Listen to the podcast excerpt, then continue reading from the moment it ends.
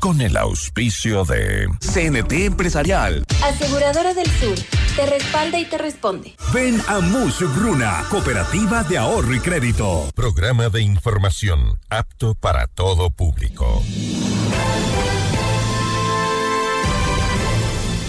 FM Mundo presenta Notimundo al Día con Hernán Higuera, el mejor espacio para iniciar la jornada bien informados, en la búsqueda de la verdad y el contraste de posiciones. Dirección informativa, María Fernanda Zavala. Dirección general, Cristian del Alcázar Ponce. Notimundo al Día. Muy buenos días, bienvenidos todos.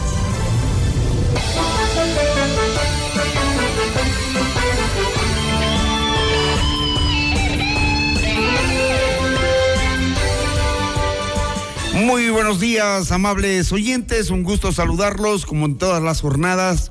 Es un placer estar ya junto a ustedes desde muy temprano, acompañándoles a través de FM Mundo 98.1 y www.fmmundo.com.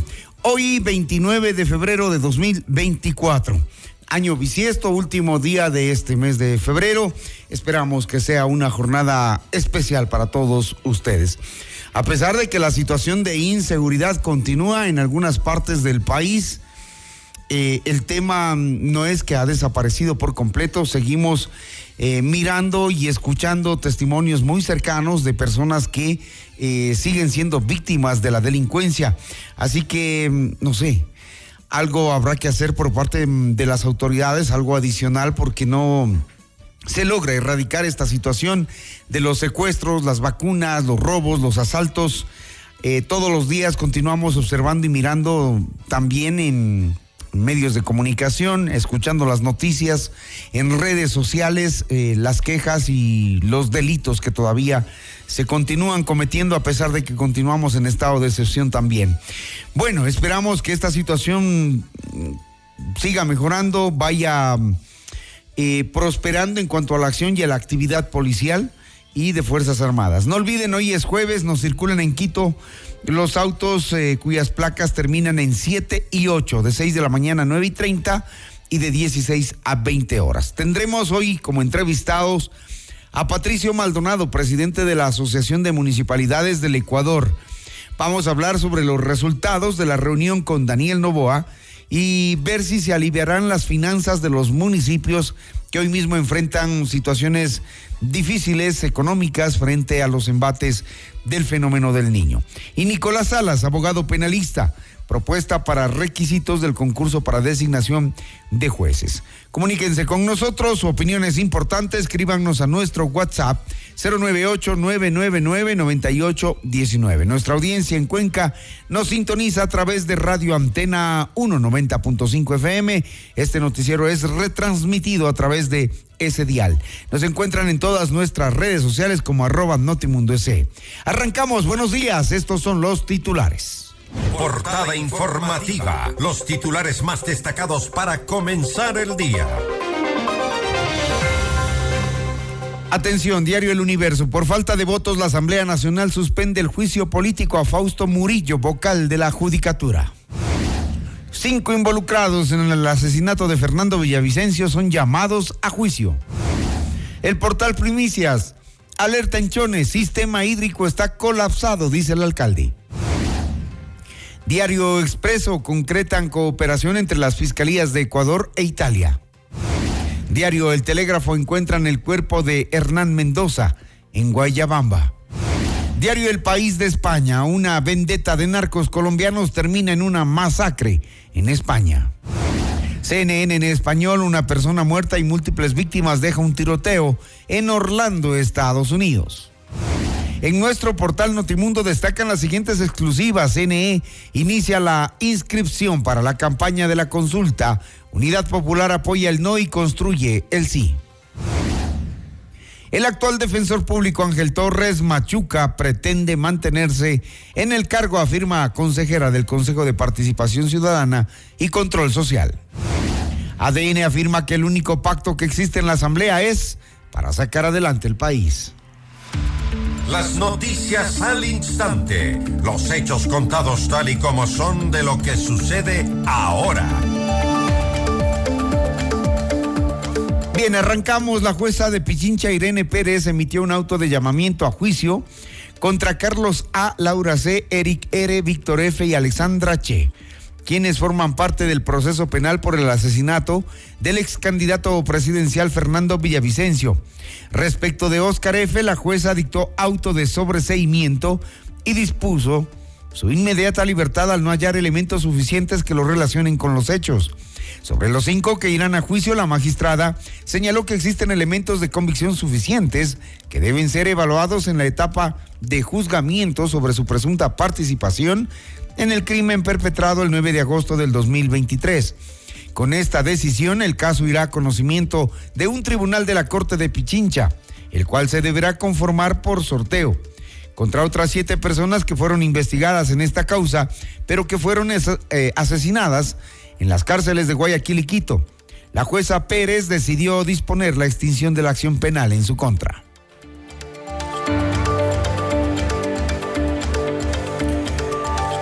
Sobre el caso Dana Ramos, la niña que fue mm, asesinada en Chimborazo, precisamente un juez de esa provincia ratificó la prisión preventiva en contra del policía Mauro Ramos, padre de la niña Dana Ramos, que fue encontrada sin vida hace dos semanas en Riobamba.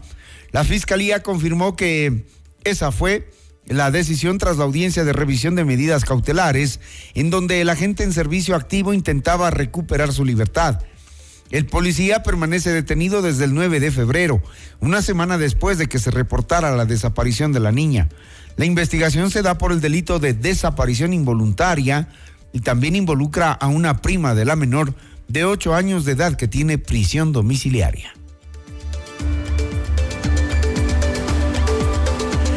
6 de la mañana con 6 minutos, la audiencia de juicio contra el ex alcalde de Quito, Jorge Yunda, y 13 personas más en el caso Pruebas PCR se suspendió. De acuerdo con la investigación de fiscalía, los implicados de, se relacionan a un presunto peculado por la compra de alrededor de 100 mil pruebas de detección de COVID-19 durante la pandemia. En esta se acusa al ex burgomaestre como autor mediato del presunto delito que habría causado un perjuicio de más de 2.2 millones de dólares para el Estado. La diligencia se reinstalará este jueves 29 de febrero a las 9 de la mañana. La policía y la fiscalía confirmaron que los restos óseos hallados en la orilla del río Guayabamba pertenecen a Hernán Mendoza, reportado como desaparecido desde el 26 de enero de este año. De acuerdo con la policía, la identificación del cuerpo se dio mediante un análisis de sus huellas dactilares. Por su parte, el Ministerio Público informó que en las próximas horas solicitará fecha y hora para la reformulación de cargos contra Franklin Álvarez por desaparición con resultado de muerte. De momento, el sospechoso guarda prisión preventiva por este hecho. Las Fuerzas Armadas confirmaron el hallazgo de siete cuerpos con indumentaria militar en el interior del balde de una camioneta en la joya de los Hachas, en Orellana. Sin embargo, descartaron que los fallecidos eh, hayan pertenecido al ejército. En el sitio se decomisaron tres fusiles de asalto, dos armas de fuego larga de tipo artesanal, dos alimentadoras, una pistola y 4.350 municiones. A través de un comunicado, las Fuerzas Armadas informaron que los cuerpos fueron entregados a las autoridades competentes para iniciar los trámites legales. Las seis de la mañana, ocho minutos, en el marco de su visita a Europa, la fiscal general del Estado, Diana Salazar, visitó a varias autoridades italianas que están relacionadas con la lucha contra el crimen organizado. En un mensaje publicado en su cuenta de X, el Ministerio Público informó que la fiscal general del Estado, Diana Salazar, y el fiscal nacional antimafia y antiterrorismo de Italia, Giovanni Melillo, firmaron un memorándum de entendimiento mismo que permitirá establecer relaciones de colaboración institucional. Entre los principales puntos acordados se incluyen el intercambio de información, desarrollo de proyectos y actividades conjuntas de investigación y formación académica relacionada con la lucha contra el crimen organizado, terrorismo y ciberdelincuencia. Las seis de la mañana, ocho minutos después de más de 13 horas de debate, Viviana Veloz, presidenta encargada de la Asamblea Nacional, suspendió la sesión 907 sin disponer eh, la votación por el juicio político a Fausto Murillo y Juan José Morillo, vocal y ex vocal del Consejo de la Judicatura respectivamente, acusados de presunto incumplimiento de funciones. La decisión de Veloz se produjo pocas horas después de que el Partido Social Cristiano, representado por el ponente Carlos Vera Mora, planteó una moción de censura y destitución de Murillo y Morillo. Y después de que intervinieron cerca de 20 legisladores de diversas tiendas políticas, donde plantearon sus argumentos a favor y en contra del juicio. La presidenta encargada reinstalará la plenaria a las 9.30 de este jueves, 29 de febrero. Revisamos otros temas luego de que la Revolución Ciudadana asegurara que el pacto con el Partido Social Cristiano y el oficialismo está roto y que están siendo utilizados por sus aliados. En Notimundo la carta, Steven Ordóñez, legislador por ADN, explicó que en el Pleno no se pueden dividir por ideologías políticas y que el único acuerdo al que se ha llegado es sacar adelante al país, generar empleo y mejorar las oportunidades para la ciudadanía que cuando uno llega al pleno, cuando uno ingresa al pleno, tiene que dejar las posturas políticas a un lado. Eso, eso es el primer chip para poder conseguir grandes resultados, eh, mi querida Gisela. ¿Por qué? Porque es la única manera de que, se, de que las cosas avancen. Si no, no podemos seguir trabajando. Y, no, que, y no, no puedo ser tal vez una persona egoísta que si viene una buena postura de la Revolución Ciudadana, que viene una buena postura del Partido Social Cristiano o que viene una buena postura de Construye, me puedo poner porque tal vez no es de mi línea. No puedo ser de ese tipo de personas. Estoy totalmente de acuerdo con usted y creo que, los ecuatorianos también. Las cosas positivas. el acuerdo que ha existido es sacar adelante este país. Ese es el acuerdo que, ha tenido. Si no, no se sentiría. Y que los acuerdos que han sido sacar adelante este país, dándole seguridad, dándole oportunidades, dándole mejor calidad de vida a la gente.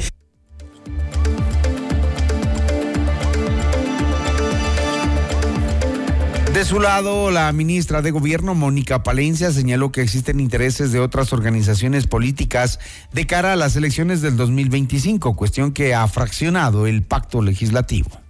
Yo creo que eh, ADN ha dado una muestra de coherencia, es una bancada consolidada y eso es lo que me interesa porque es un partido en donde, un movimiento en donde hay un presidente coherente, hay un presidente fuerte y ya sabíamos que podían acontecer este tipo de situaciones, pues estamos eh, realmente muy próximos a una nueva campaña electoral y ya hay precandidatos, ya hay intereses que siempre han existido, ya hay ganas de poner el dedo como si hubiera fallas en un gobierno que tiene tan solo el día 4 cumple 100 días y se nos ha dicho que los 100 primeros días son de luna de miel, pero ya, ya estamos viendo lo que está aconteciendo. En otras noticias, el Consejo Nacional Electoral convocó a la consulta popular y referéndum 2024 que se realizará el domingo 21 de abril entre las 7 hasta las 17 horas de esa jornada. Con esto, más de 13.6 millones de ecuatorianos están habilitados para este proceso. La entidad electoral informó que en el caso de las personas privadas de la libertad, la consulta se llevará a cabo el 18 de abril, mientras que los beneficiarios del voto en casa lo harán el 19 de abril. Luego de esto, el movimiento Construye y el Partido Unidad Popular presentaron sus solicitudes para participar en la campaña de la consulta popular y referéndum que promueven el sí y el no. Las 6 de la mañana, 12 minutos, el Frente Nacional por un nuevo IES presentó a la Contraloría una solicitud para realizar un examen especial al gerente general del BIES, Luis Cabezas, por un potencial conflicto de intereses en su nombramiento. En este pedido se señala que Cabezas está vinculado a un estudio jurídico que corresponde a la defensa externa de Hispana Seguros. Con esta entidad, el BIES tiene un contrato firmado relacionado a una póliza de seguros de préstamos hipotecarios.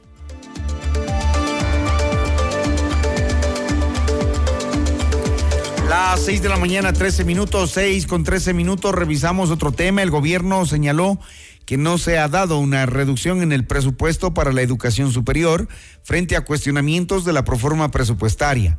A través de un comunicado, la CENESID detalló que 1.069 millones de dólares se destinan al Fondo Permanente de Desarrollo Universitario, 184 millones para la gratuidad, 17 millones para el funcionamiento de las asignaciones y 49 millones para las compensaciones en el ámbito educativo. Con esto se completan los 1.319 millones planteados en la proforma por el gobierno. Las 6.14 minutos, 6 con 14 minutos.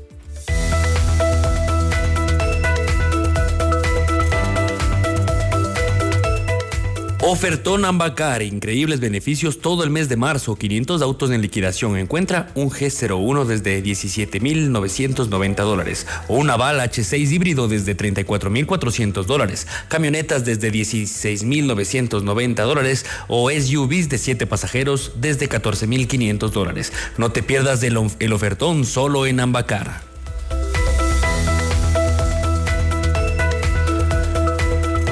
Aseguradora del Sur, tu hogar está respaldado en todo momento. Te brindamos coberturas completas por robo, incendios, inundaciones, desastres naturales y mucho más. Cotiza con nosotros en www.aseguradoradelsur.com. Aseguradora del Sur te respalda y te responde.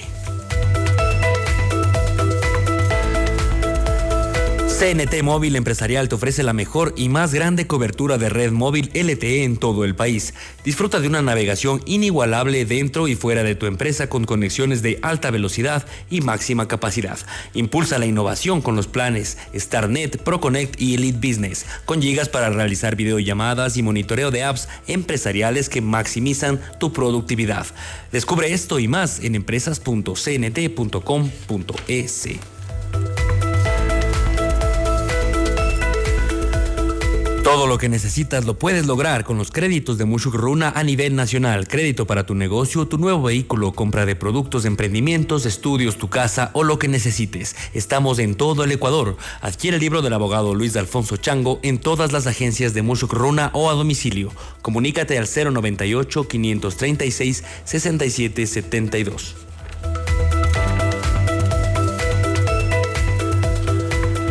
FM Mundo invita a cinco parejas al gran concierto de Carlos Vives y el Tour de los 30, jueves 21 de marzo en el Coliseo Rumiñahui a las 20 horas. Inscríbete ahora en fmmundo.com y en el WhatsApp 098 999 con la palabra Vives y tus datos personales. El premio incluye almuerzo en Pícaro Resto Grill. Además participas por un meet and greet con Carlos Vives. El sorteo será el jueves 21 de marzo en nuestros programas en vivo. Otra promoción gigante de FM Mundo.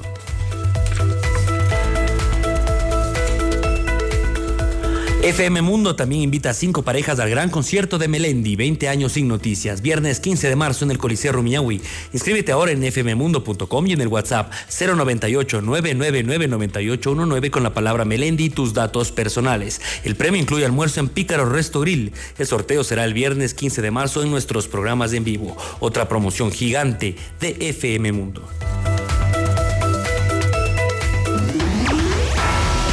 Enseguida volvemos con más de Notimundo al Día. Los hechos contados tal y como son con Hernán Higuera. Somos tu mundo. mundo. Mira nuestros mejores contenidos. Suscríbete gratis a nuestro canal de YouTube FM Mundo Live. Somos FM Mundo. Comunicación 360. Inicio de publicidad. Esta es la hora. Las 6 de la mañana, con 18 minutos. Seamos puntuales, FM Mundo. ¿Aló? Prima, ¿cómo está? ¿Cómo va el negocio? Bien, prima. Le hice caso y aumenté los productos gracias al crédito Muchugruna. Qué bueno, prima. Y ahora están en todo el Ecuador. Cuéntele a la familia. Apoyamos todas sus iniciativas y le damos crédito para lo que necesite. Negocio, estudios, viaje, vehículos y más. Hasta 30 mil dólares, sin base y sin garante. Acérquese a la agencia más cercana y solicite su crédito en todo el Ecuador. Aplica condiciones. Abogado Luis Alfonso Chango, gerente general. Estamos en el centro norte y sur de Quito. ¿Buscas la mejor cobertura móvil LTE para tu negocio? CNT Móvil Empresarial tiene la solución. Ofrecemos conexiones de alta calidad y máxima capacidad. La mejor navegación dentro y fuera de tu empresa. Llegas para realizar videollamadas, monitoreo de apps empresariales que maximizan tu productividad y llamadas ilimitadas a fijos y móviles. Impulsa la innovación con los planes StartNet, ProConnect y Elite Business. Conoce más en empresas.cnt.com.es. y el milindri a mí me llama. Coca-Cola presenta Melendi. Una sola noche, un solo concierto y sus mejores seguidores juntos. Melendi nos presenta 20 años sin noticias, su nueva gira. Un reencuentro con los milindris de aquellos tiempos y las nuevas generaciones. Una auténtica explosión de emociones. Única presentación en Ecuador, Quito, viernes 15 de marzo, 19 horas 30, Coliseo Rumiñahui. Compra ya tus entradas en ticketshow.com.es, Río Centro, Bol Jardín, Paso San Francisco y el recreo. Con tarjetas Produbanco, 10 meses sin intereses. Auspician Vícaro Resto Grill, Aseguradora del Sur, Vértigo Rupta y Suizo Hotel Quito. Porque te quiero como el mar. Melendi, 20 años sin noticias, te lo trae Top Shows.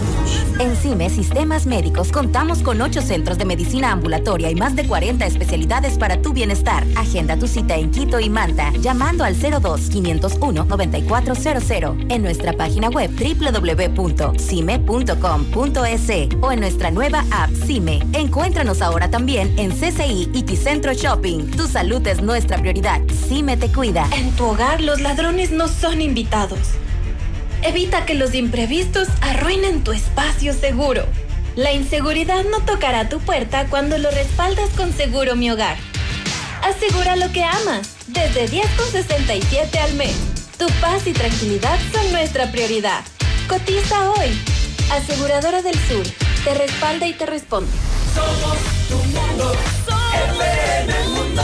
Somos FM Mundo. Comunicación 360. Fin de publicidad. Ya está en FM Mundo, Minuto Forbes, con Cristian del Alcázar Ponce. El mundo de los negocios y las finanzas, bajo la lupa de la reconocida revista internacional. Un espacio de información, datos y actualidad empresarial. Minuto Forbes, escúchelo de lunes a domingo a lo largo de la programación estelar de FM Mundo. Muy buenos días. Gracias por preferirnos. Seguimos en Notimundo al Día. Los hechos contados tal y como son. Con Hernán Higuera. Entrevista al Día. Con Hernán Higuera.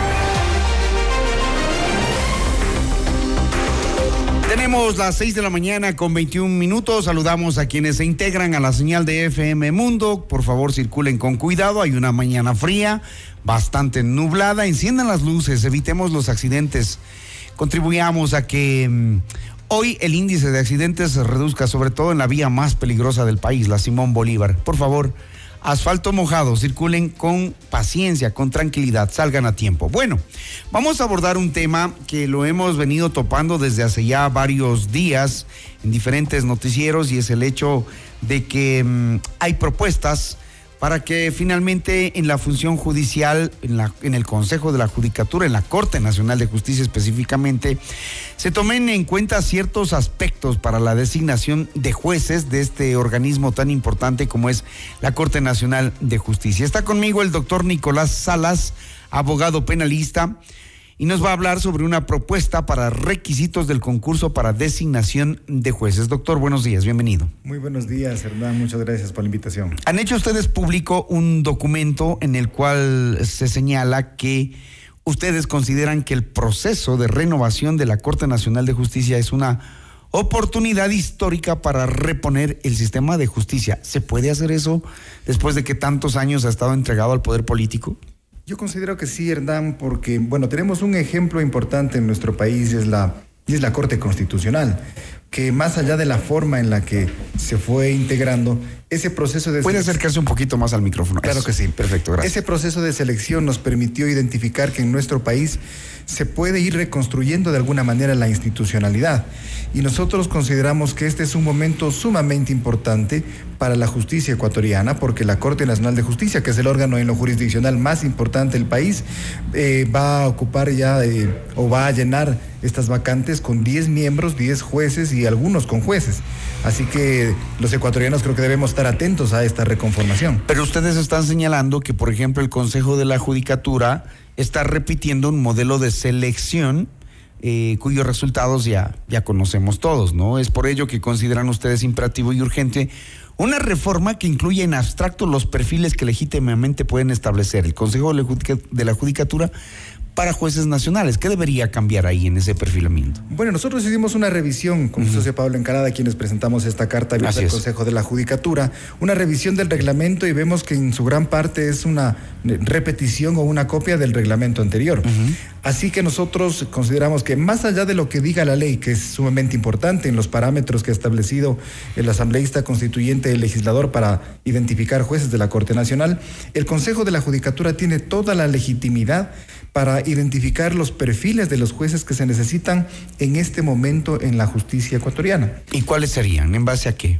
A ver, aquí obviamente es un tema de discusión, hay, hay, varias ideas al respecto, pero por ejemplo nosotros identificamos en, la en el primer punto que establecemos en esta carta abierta relacionado con experiencia. Respecto a esto es importante indicar que, claro, nosotros creemos en la, en la juventud, ¿no es cierto? De hecho, en su momento, eh, Pablo y yo fuimos funcionarios judiciales a, corta edad, ocupando cargos de responsabilidad, pero la actual composición de la Corte Nacional ya cuenta con esta, este contingente de la juventud. De hecho, hay jueces destacados que son jueces jóvenes. Y consideramos que para esta integración de la Corte Nacional de Justicia debemos contar con algo más de experiencia. La, experiencia es importante, sea que... Ustedes hablan de incrementar los puntos por experiencia. Así es, porque todas estas propuestas tienen que traducirse a nuestro criterio en, el puntaje que se va otorgando a uno u otro mérito en el reglamento. Eso, por ejemplo, con el tema de la experiencia. Si queremos jueces que tengan más años de experiencia, pues vamos a otorgar, o sea, o debería otorgarse más puntos por esto, ya sea que provengan de la academia, del libre ejercicio o de la carrera judicial jurisdiccional que para garantizar la diversidad de pensamiento en el máximo tribunal de justicia los jueces deben tener tres vertientes, carrera judicial, libre ejercicio y academia. Así es. Nosotros vemos en la actual conformación de la Corte Nacional de Justicia que pertenece en su gran mayoría a jueces que provienen de la, de la carrera judicial, es decir, que provienen desde el primer nivel a cortes provinciales y ascienden hasta la Corte Nacional. Esa es una vertiente importante de los jueces, pero también consideramos que el pensamiento de la Corte Nacional puede diversificarse y enriquecerse y por ende tener mejores decisiones si incorporamos también a más integrantes en la Corte que provengan de la academia y que provengan también del libre ejercicio profesional, porque aquí tratamos tres temas distintos. Una cosa es el juez que viene, digamos, resolviendo durante muchos años, tiene cierto tipo de experiencia. Tenemos al académico que va generando... Otros que tienen mañas también, ¿no? Ah, claro, claro que sí. Y, y, eso se referirá al punto de la probidad que nosotros lo, esbozamos ahí. Eh, en, el caso de la academia, pues quien hace pensamiento, que piensa en el sistema, ¿sí? que piensa críticamente en el sistema, también debe tener un espacio en la Corte Nacional. ¿sí? Y también quienes como yo estamos en el libre ejercicio durante varios años litigando, que tenemos cada uno una visión distinta y al combinar estas visiones se puede conformar de mejor manera la, Corte Nacional. Dicen ustedes legitimidad de origen, ¿a qué se refiere? Revisar esa parte, como... A ver, eh, hay un, un parámetro que es la libre postulación, es decir, cualquier persona que considere que cumple los requisitos para ser juez nacional puede presentarse. Ese es el parámetro general. Nosotros establecemos que se debe dar un valor adicional a aquellas personas que tienen el apoyo, por ejemplo, si yo, yo soy profesor universitario, eh, no lo voy a hacer, no me voy a lanzar a juez de la Corte Nacional, por si acaso. Pero conoce de personas que están, digamos, que podrían ser un buen perfil. Claro, pero qué sé yo, una de las facultades de derecho del país o de la ciudad decide presentar y decir, este es mi candidato, o estos son mis candidatos, o estos son los perfiles de, de parte de nuestra facultad o de nuestra universidad que nosotros apoyamos. Eso es importante porque lo vimos ya en el concurso de la, de, la Corte Constitucional, que si bien fueron eh, presentados por las funciones del Estado, esto establece una, una, carga moral o una carga adicional y que a muchos incentiva a presentarse. digo, por ejemplo, el doctor Ramiro Ávila, el doctor Agustín Grijalva, el doctor... Eh, Hernán Salgado, es posible que no se hayan presentado a ese concurso para la Corte Constitucional si no hayan tenido tal vez este empuje moral, si no, no hayan tenido algún tipo de apoyo.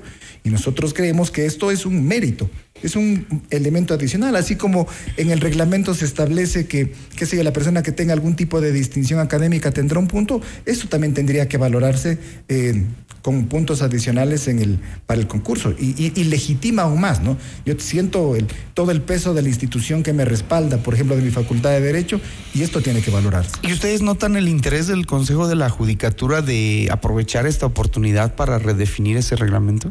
Nosotros partimos de que eh, la, integración actual del, de la, Consejo de la Judicatura, el doctor Álvaro Román, la doctora Yolanda Yupán y la doctora Solanda Goyes, son personas en primer lugar honestas y esto es muy importante. Es muy importante y que son personas abiertas, que provienen también de la academia y que eh, nos han dado o, han, podido receptar algunas de estas ideas, no son las únicas, y creemos que eh, seguramente van a atender. De hecho, la doctora Yolanda Yupán en un, en un tuit ya se había o había indicado que se va a recibir estas ideas, porque finalmente esto es un, esbozo que se puede desarrollar y pasarse al reglamento. Nosotros convocamos también a través de esto a la, opinión pública, ¿no es cierto? No seremos los únicos que opinamos sobre, sobre este tema y habrán formas de enriquecer este reglamento y que nosotros consideramos debe reformar. Ahora, en el último concurso que vimos em, para jueces, eh, sobre todo imperó eh, esta conformación de comités de selección, no precisamente con personas independientes, con personas idóneas. Ahí veíamos a exasambleístas, eh, es decir, evidenciaba la, la, la, situación del manejo político, sobre todo para el, para el tema de la justicia. Ustedes están proponiendo que esos comités se conformen con integrantes de universidades. Claro, aquí hay un tema importante que, a veces puede ser menor y, pasa en el transcurso de los procesos de selección, que es la integración de los comités. En primer lugar, hay un problema económico. ¿sí? Usualmente para tener un experto internacional, pues obviamente hay que, hay que pagar, gastos, hay que pagar eh, eh, hospedaje y todo esto. Eh, pero nosotros lo identificamos ya desarrollando un poquito más la idea que está en ese documento. Dos temas. Primero, una, una veeduría internacional. Puede venir de algún organismo internacional, pero eso es la es decir, vemos que lo que se está haciendo esté bien. Pero en segundo lugar, la integración de los comités por posibles conflictos de intereses. Porque recuerdo que en algún reglamento para jueces de la Corte Nacional se establecía que no puede integrar al comité quien tenga causas en la Corte Nacional de Justicia. Inicialmente esto está bien, pero claro, un, abogado que, litiga durante varios años seguramente va a tener causas que recaigan en la Corte Nacional de Justicia. Entonces, nosotros no decimos que los comités deban estar integrados únicamente por... Eh, por personas de otros países, sino que tengan, qué sé yo, si son, es un comité de tres miembros, al menos uno de ellos debería provenir de una prestigiosa universidad del exterior. Y para no irnos muy lejos, nosotros tenemos igual valiosos colegas en países cercanos, de Colombia, Perú, Argentina, que bien podrían incluso pensando en ex jueces de, o ex magistrados de cortes supremas de otros países, ex fiscales generales, o esto como una idea, ¿no es cierto?, que puedan integrar estos comités y esto daría también más legitimidad a, las decisiones que se van tomando en el día a día, porque estos comités deciden sobre el tema de mérito, sobre el tema de oposición, generan preguntas y a veces por ahí suele filtrarse la arbitrariedad o por ahí suele filtrarse estas cosas que ya hemos visto antes en los procesos de selección. ¿Usted cree que están acogiendo esto? Estos, pedidos porque, mm, por ejemplo, se habla mucho de la probidad de los, de los jueces. Eh, luego en notas periodísticas nos enteramos que unos declaran sus patrimonios, otros no, otros tienen a nombres de terceros. La Contraloría tiene un gran trabajo ahí, pero em, ¿cómo lograr la probidad? Claro, este es un tema sumamente complejo, ¿no es cierto? Porque em, habrá personas que puedan, que tal vez tengan algún patrimonio mal habido y quieran o vean a la Corte Nacional como un objetivo para seguir incrementando su patrimonio, puede haber estos casos. Y nosotros identificamos aquí un, tema, uno de los varios que pueden generar la honestidad y la probidad en los jueces, y partimos de la idea de que todos los jueces que integren el máximo organismo de justicia nacional no deben tener tacha alguna. Y esto empieza por el tema del conocer sus patrimonios. Entonces, nosotros pensamos esta idea, que la ponemos en el documento, como una idea de disuadir. Por ejemplo, si la persona que se va a presentar como o va a postular como juez de la Corte Nacional debe a la mano presentar o, transparentar todo su patrimonio y el de su familia, seguramente va a tener el foco tal vez de la Contraloría o el foco de la opinión pública respecto a ese patrimonio, puede ser que tal vez no se presente porque diga, no, no, mejor tal vez este patrimonio que tengo de tal manera, mejor lo mantengo así, todavía escondido y, y, con esto no, mejor no me presento. Pero la idea es que se haga una revisión exhaustiva de este tema porque lastimosamente con el caso Metástasis hemos visto como un ejemplo cómo ciertas eh, mafias o como ciertos intereses, ¿no es cierto?, de los grupos delincuenciales se filtran a través del sistema judicial por varias, en varias capas.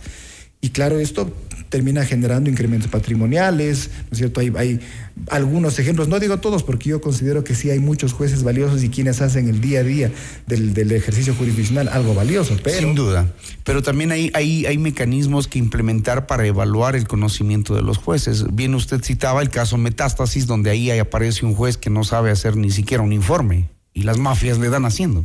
Claro, es, es, es, grave. Claro, es terrible. Imagínate, en primer lugar, que exista un juez que pida una, algún tipo de asesoría para hacer algo que se supone que. Que tiene que hacer él. Le, debe ser muy. O su personal alrededor, ¿no? Claro, le debe ser muy sencillo. Y segundo, el tema de la, del tema de recibir algo a cambio, de, de, de, poner o de sacrificar la administración de justicia por intereses de grupos delincuenciales. Eso es terrible en el sistema. Como ustedes señalan, esta es la gran oportunidad que se tiene en el Consejo de la Judicatura. De lo contrario, el sistema judicial no empieza a cambiar. Claro, eso es lo que despertó la, la, la, las alertas, ¿no es cierto?, en varios sectores de la sociedad.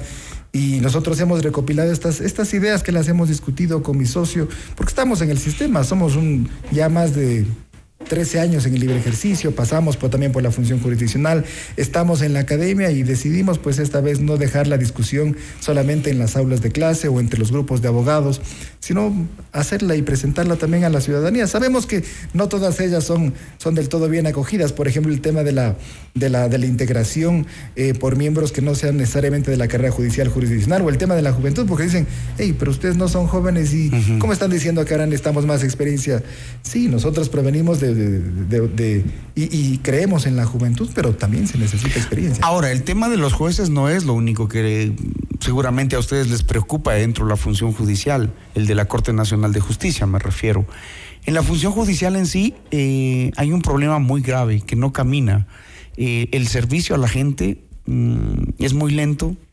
Hay severos casos de nepotismo ahí dentro. ¿Quién investiga eso? cómo, cómo, cómo depurar esa situación. Claro, y es, y es una, una, gran tarea del Consejo de la Judicatura, ¿no? Empieza por... Ustedes los abogados saben lo que hay ahí lo sí, que ahí pasa, sí. ¿no? Conocemos el día a día de la función judicial y desde cosas tan pequeñas como, qué sé yo, como la limpieza de, la, de, los baños en las unidades judiciales, como la seguridad a los usuarios en las unidades judiciales, que ha ido mejorando, digamos, de a poco. Uh -huh. Son temas de forma, de temas estéticos. Eh, también hay problemas más graves, como a veces la revictimización a quien acude al sistema y resulta que no tiene respuesta alguna, las demoras, la corrupción, son temas del día a día de la función jurisdiccional y en esto, el primer paso, claro, desde lo más alto, desde los, jueces nacionales, pero también con el tema de la depuración interna. Y esta depuración viene de la mano de los procesos de evaluación.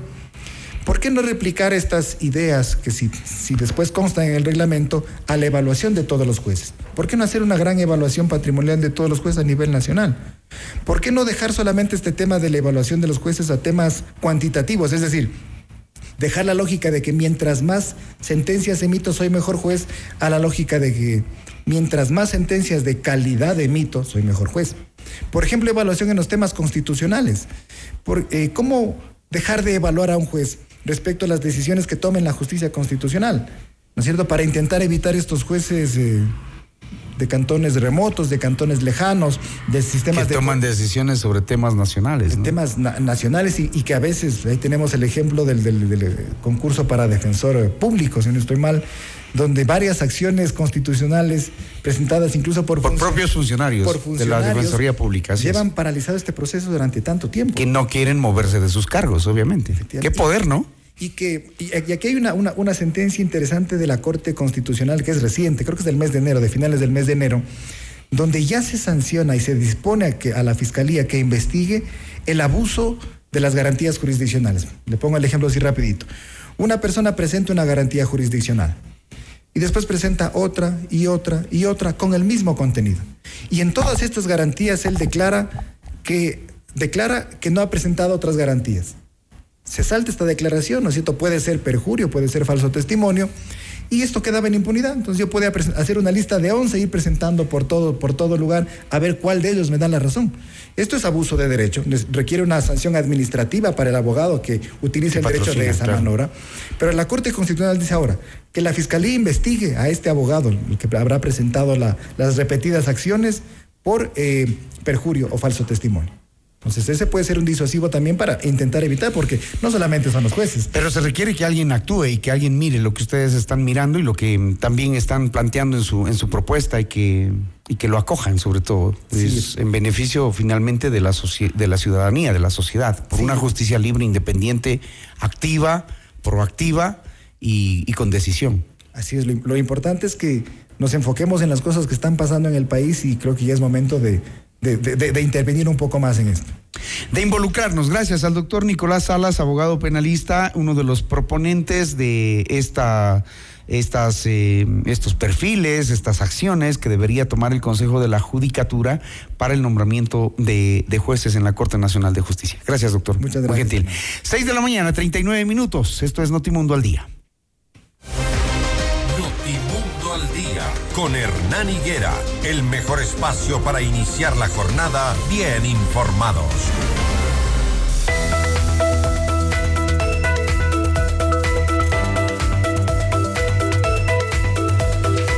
La inseguridad no es bienvenida en tu hogar. Respáldalo en todo momento. Te brindamos coberturas completas por robo, incendios, inundaciones, desastres naturales y mucho más. Cotiza con nosotros en www.aseguradoradelsur.com. Aseguradora del Sur te respalda y te responde. Corporate Guard de CNT Empresarial, tu escudo ante ciberamenazas. CNT Empresarial ofrece una solución definitiva de ciberseguridad para tu negocio enfocada en el monitoreo, detección y respuestas especializadas contra todo tipo de amenazas digitales. Conoce más en empresas.cnt.com.es.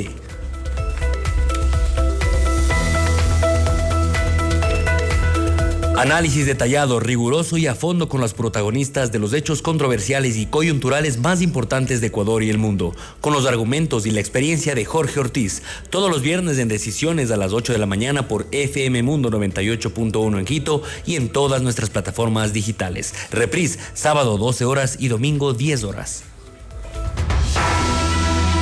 Que este sea un gran día ya regresa Hernán Higuera con el primer informativo de la radio, Notimundo al Día.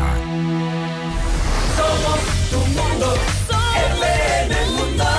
Sigue nuestra transmisión en video FM Mundo Live por YouTube, Facebook, X y en fmmundo.com. Somos FM Mundo. Comunicación 360. Inicio de publicidad. Con el auspicio de... Cime Te Cuida, la red de medicina ambulatoria más completa de Ecuador. FM Mundo presenta Mundo Salud con el doctor Esteban Ortiz. Bienvenidos. Hola amigos en Mundo Salud, hoy vamos a hablar sobre la epidemia del tabaquismo. Una de las mayores amenazas para la salud pública es el fumar. Esta práctica mata a más de 8 millones de personas al año en todo el planeta y más de 7 millones de estas muertes son el resultado directo del consumo del tabaco. Todas las formas de tabaco son perjudiciales y no existe un nivel seguro de exposición al mismo. Fumar cigarrillos es la forma más común de tabaco en todo el mundo, aunque otros productos de tabaco pues cada vez se han vuelto más comunes. Por ejemplo, las pipas, las pipas en agua, este consumo de tabacos vaporizados y demás. Todos estos productos pueden ser nocivos para la salud, unos más que otros y otros que son más difíciles de dejar. Nuestra recomendación es tiene que tratar de buscar ayuda porque el tabaquismo, al ser una adicción física, es muy difícil de dejar. Busque ayuda, reduzca el consumo y si es que usted se pone una meta, deje de fumar en los siguientes seis meses y su calidad de vida, así como su expectativa de vida, mejorará. Hasta aquí, Mundo Salud, con el doctor Esteban Ortiz con el auspicio en de... CIME Sistemas Médicos contamos con ocho centros de medicina ambulatoria y más de 40 especialidades para tu bienestar. Agenda tu cita en Quito y Manta llamando al 02-501-9400 en nuestra página web www.cime.com.es o en nuestra nueva app CIME. Encuéntranos ahora también en CCI y Ticentro Shopping. Tu salud es nuestra prioridad. CIME te cuida. En la actualidad, la seguridad digital no es una opción, es una necesidad. Estás ¿Estás listo para proteger tu empresa de manera efectiva? Presentamos Corporate Guard de CNT Empresarial, la solución líder en ciberseguridad. Una fortaleza digital que protege cada aspecto de tu empresa. Con nuestras soluciones, brindamos seguridad digital a todos los dispositivos, aplicaciones e información en la nube, garantizando la continuidad de tu negocio. Conoce más en empresas.cnt.com.es. En tu hogar, los ladrones no son invitados. Evita que los imprevistos arruinen tu espacio seguro. La inseguridad no tocará tu puerta cuando lo respaldas con Seguro Mi Hogar. Asegura lo que amas, desde 10,67 al mes. Tu paz y tranquilidad son nuestra prioridad. Cotiza hoy. Aseguradora del Sur, te respalda y te responde. Coca-Cola presenta. Oye, morenita, te vas a quedar. Carlos Vives. Hola a toda mi gente de Quito. Yo no lo puedo creer, pero les voy a decir que el 21 de marzo llega al Rumiñahui el Tour de los 30. Por fin voy a celebrarlo con ustedes. Los quiero. Nos vemos. No te lo puedes perder. Quito, jueves 21 de marzo. Coliseo Rumiñahui, 19 horas 30. Compra ya tus entradas en ticketshow.com.es. Río Centro, Mole Jardín, Paseo San Francisco y el Recreo. Con tarjetas Produbanco. 10% de descuento y 10 meses sin intereses. Invita NM. Auspician Pícaro Resto Grill. Vértigo Rooftop. Extreme Aseguradora del Sur y Suizo Hotel Quito. Carlos Vives y la provincia. El Tour de los 30 te lo trae Top Shows. Somos tu mundo. Mundo. Somos FM Mundo. Comunicación 360. Fin de publicidad. Análisis detallado, riguroso y a fondo, con los protagonistas de los hechos controversiales y coyunturales más importantes de Ecuador y el mundo, con los argumentos y la experiencia de Jorge Ortiz, todos los viernes en Decisiones a las 8 horas por FM Mundo 98.1 y FM Mundo Live. Decisiones con Jorge Ortiz. Invitamos a escuchar nuestro siguiente programa. Siete horas. Hola Mundo. Con Rodrigo Proaño y Valeria Mena.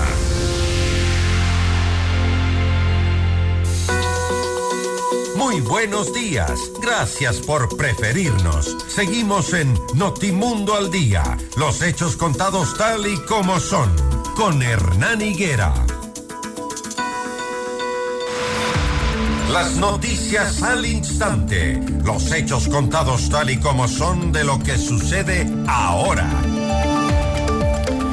La tarde de ayer el ECU 911 registró el desbordamiento de los ríos Mosquito y Garrapata en Chone en medio de las intensas condiciones invernales. Frente a este hecho, alrededor de 50 personas resultaron afectadas, por lo que se dio el despliegue de los efectivos del Cuerpo de Bomberos y la Policía Nacional para atender la emergencia.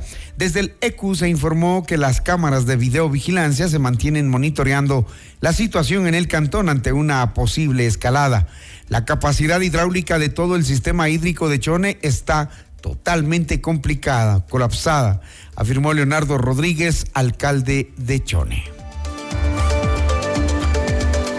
6 de la mañana, 46 minutos, el presidente Daniel Novoa informó a la Asamblea que estará fuera del país entre el jueves 29 de febrero, o sea, desde hoy, hasta el miércoles 6 de marzo.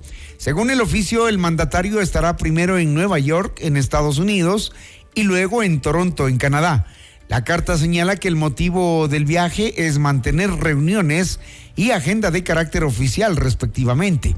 Extraoficialmente se conoció que Novoa tiene previsto varios encuentros con migrantes e inversionistas en Estados Unidos. Toque deportivo, las jugadas, posiciones y los triunfos contados en Notimundo al día.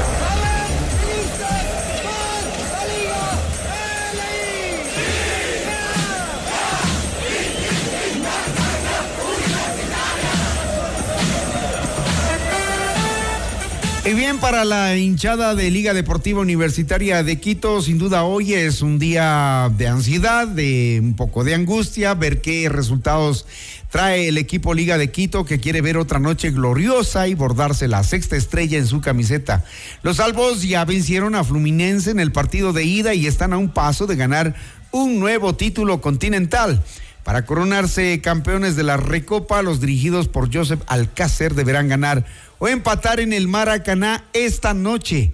Si pierden por un gol de diferencia, la final se definirá en la prórroga y de mantenerse el marcador en los penales. Liga de Quito va este jueves por la conquista del sexto título internacional de su historia frente a Fluminense de Brasil en la final de la revancha de la Recopa Sudamericana. El duelo que enfrenta a los campeones de las Copas Libertadores y Sudamericana 2023 se desarrollará en el legendario estadio, estadio Maracaná del Río de Janeiro a las 19 horas 30 hora de Ecuador. Los salvos irán por una nueva corona con la ventaja del 1 a 0 logrado la semana anterior en el estadio Rodrigo Paz Delgado con el gol del paraguayo Alex Arce. Así que éxitos a los liguistas y al equipo ecuatoriano.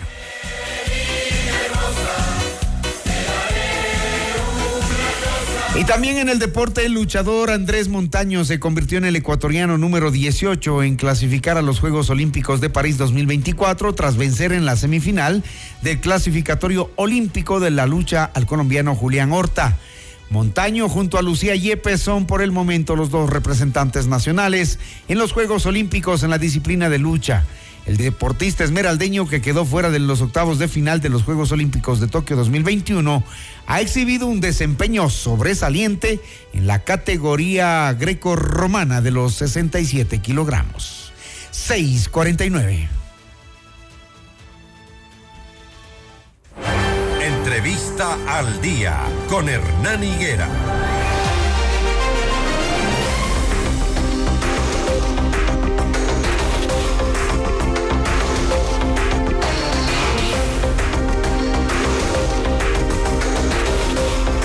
Y bien, de los deportes pasamos nuevamente al tema político, social, institucional, concretamente al tema municipal, porque se mantuvo una reunión entre la Asociación de Municipalidades Ecuatorianas con el presidente de la República, Daniel Novoa, para intentar fortalecer las relaciones y concretar sobre todo acuerdos en beneficios de la ciudadanía, el tema económico, las deudas del Estado contra eh, los municipios o con los municipios es eh, el de mayor preocupación, sin duda. Por ello, eh, entendemos que se abordó el tema ayer. Patricio Maldonado, presidente de la Asociación de Municipalidades del Ecuador, nos acompaña a esta hora. ¿Cuáles fueron los resultados de esta reunión y cómo salieron ustedes después de ella? Patricio, buenos días. Hernán, buenos días. gracias por el espacio. Saludarles a todos quienes nos miran y nos escuchan.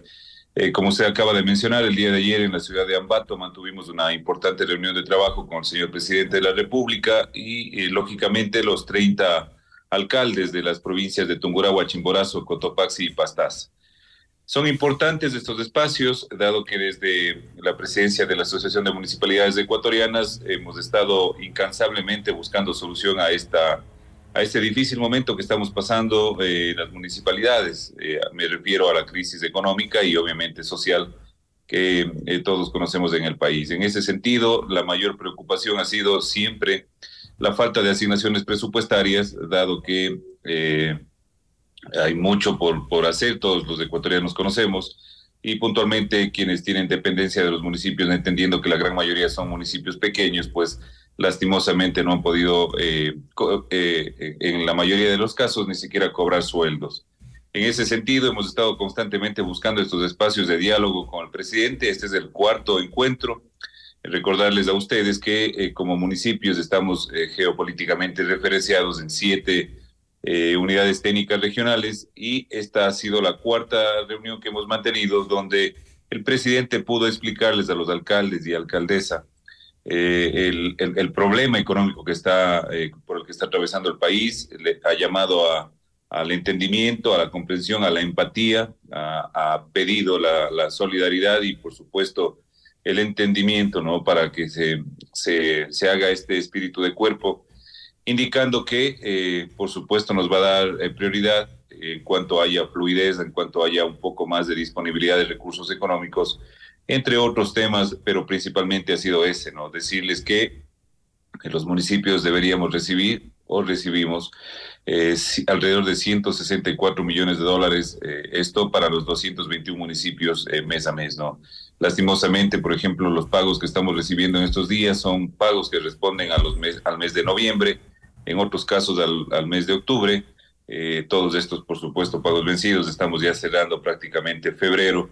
Y en estos días hemos recibido eh, alrededor de 35 millones de dólares. Hoy en la mañana estuve conversando con el señor ministro de Economía y Finanzas. Me ha manifestado que el día de ayer se generó un pago de 27 millones de dólares adicionales a esos 35 que ya estuvieron pagos. Obviamente esto es parte de la solución del problema. Lo que a nosotros nos interesa es poder tener la, la libertad económica que normalmente se tiene dentro de las ejecuciones en cada uno de nuestros municipios y poder cumplir con los planes operativos anuales, que esa es la, la, función definitivamente que tenemos los 221 eh, alcaldes y alcaldesas del país. Y estos recursos que le ha mm, dicho el ministro esta mañana que ha asignado, eh, ¿para qué alcanzan? Porque hay municipios que están paralizados, literalmente, ¿no?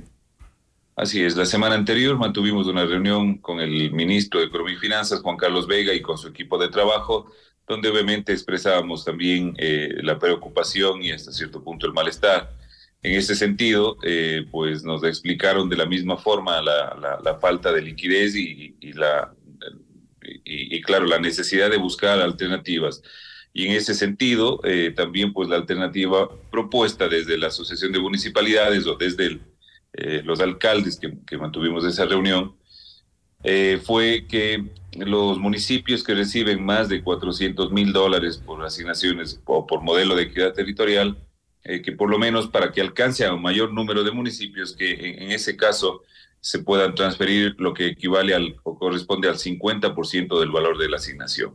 Los municipios que reciben menos de 400 mil dólares por equidad territorial, recibirán el 100% y obviamente aquí también se, se genera una excepción para los municipios que están eh, atravesando una situación difícil por, el, por, por, la etapa invernal.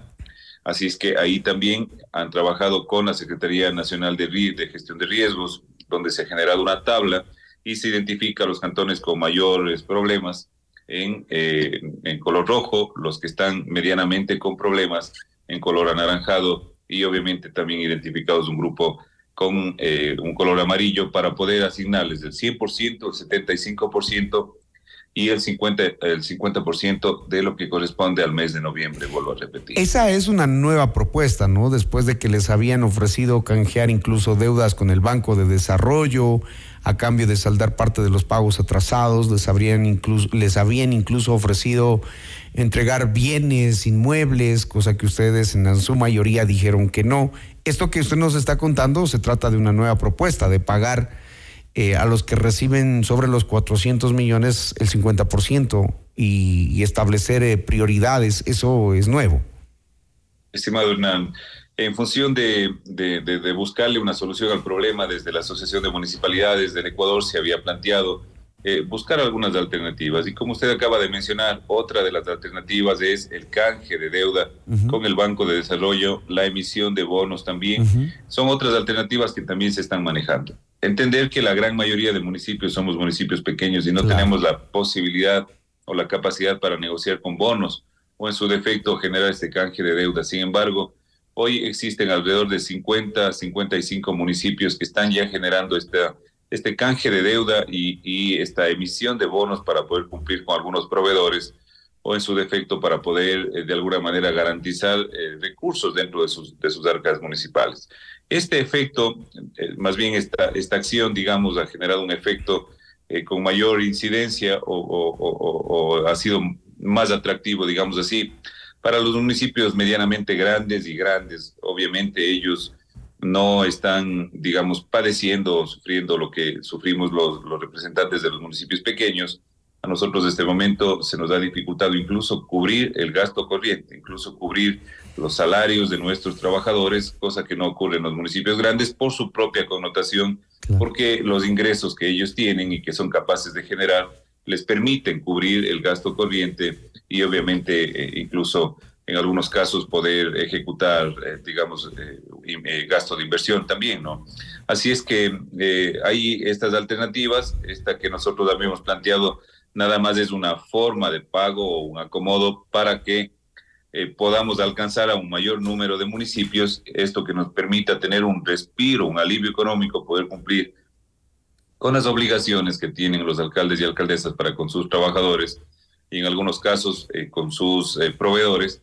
Y eh, estamos expectantes porque también nos han indicado que a partir de la tercera semana de marzo, los ingresos, y claro, todos conocemos que efectivamente la época pico o más alta de recaudación son justamente a partir de la tercera semana de marzo y las primeras semanas de abril. En este sentido, también entendiendo que a partir del primero de abril se inscribirá en el registro oficial el alza o el incremento de, los tres puntos de IVA.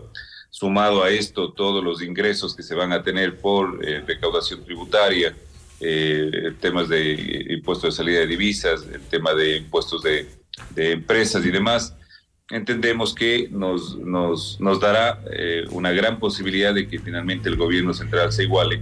Y, claro, ayer en la reunión que mantuvimos con el presidente de la República nos expresó su preocupación y su compromiso para con los 221 municipios del país. Bueno, y lo que se necesitan son efectivamente que se cumplan los compromisos y los plazos que se les da, porque finalmente los afectados son los ciudadanos de esos municipios que ya no tienen los recursos, que hace rato ya no tienen recursos. Eh, agradecerle, Patricio, por informarnos los resultados de esta reunión y pues ya la ciudadanía tiene el conocimiento de las propuestas hechas. Vamos a estar permanentemente mirando este tema a ver cómo, cómo progresa. Muchísimas gracias. A usted, Hernán, que tenga un buen día. Saludos cordiales para todos. Saludos a todos. Patricio Maldonado, presidente de la Asociación de Municipalidades del Ecuador, aquí en Notimundo al Día.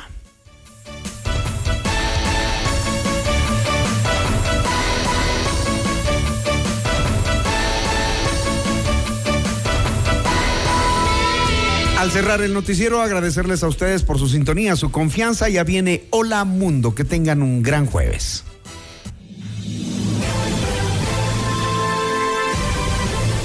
FM Mundo presentó Notimundo al Día, el mejor espacio para iniciar la jornada bien informados. Conducción, Hernán Higuera. Ingeniería de sonido, Andrés Castro Saavedra. Dirección de arte, Laili Quinteros. Coordinación y redacción, José Martín Muñoz. Dirección informativa, María Fernanda Zavala. Dirección general, Cristian del Alcázar Ponce con el auspicio de CNT Empresarial. Aseguradora del Sur, te respalda y te responde. Ven a Mush Bruna, Cooperativa de Ahorro y Crédito.